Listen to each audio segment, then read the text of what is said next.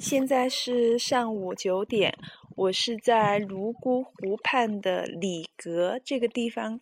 呃，这个地方呢是属于云南的。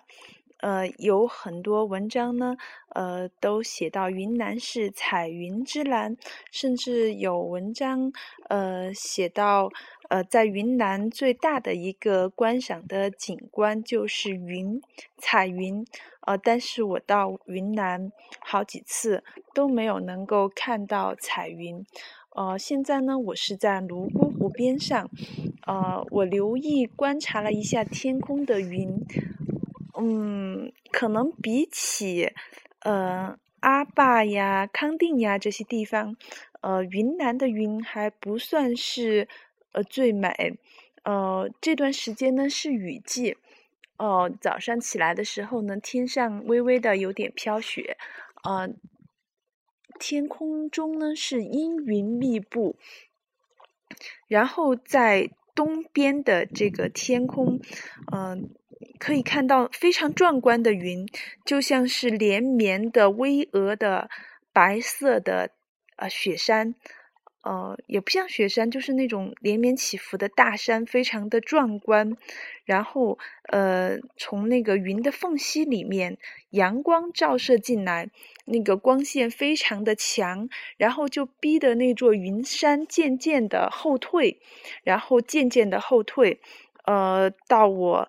呃，慢慢散步到嗯这个岛中央的时候，我看到这个嗯连绵起伏的这个云山已经退到消退到群山的后面去了。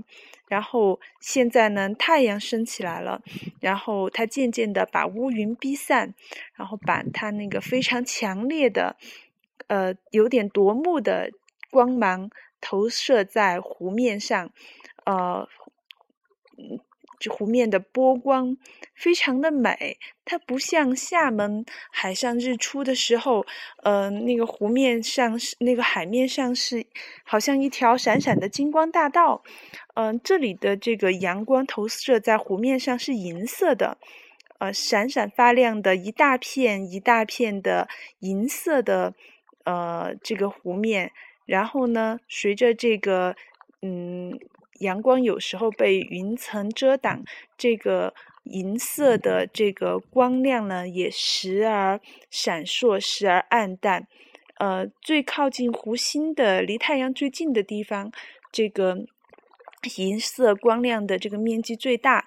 呃，渐渐的投向湖边呢，就变成了一条线。然后现在呢，是这个湖边的早晨，远处茫茫的这个山峦，呃。嗯，带青色的这个山峦，呃，隐没在晨雾当中，非常的美，非常的宁静。早上呢，这个湖面上有很多很多的水鸟。冬季呢，是云南最适合观鸟的一个季节，嗯，有很多我们没有见到过的水鸟。嗯，然后现在刚刚这个太阳又从云层里面露出来了。这一次，呃，这个。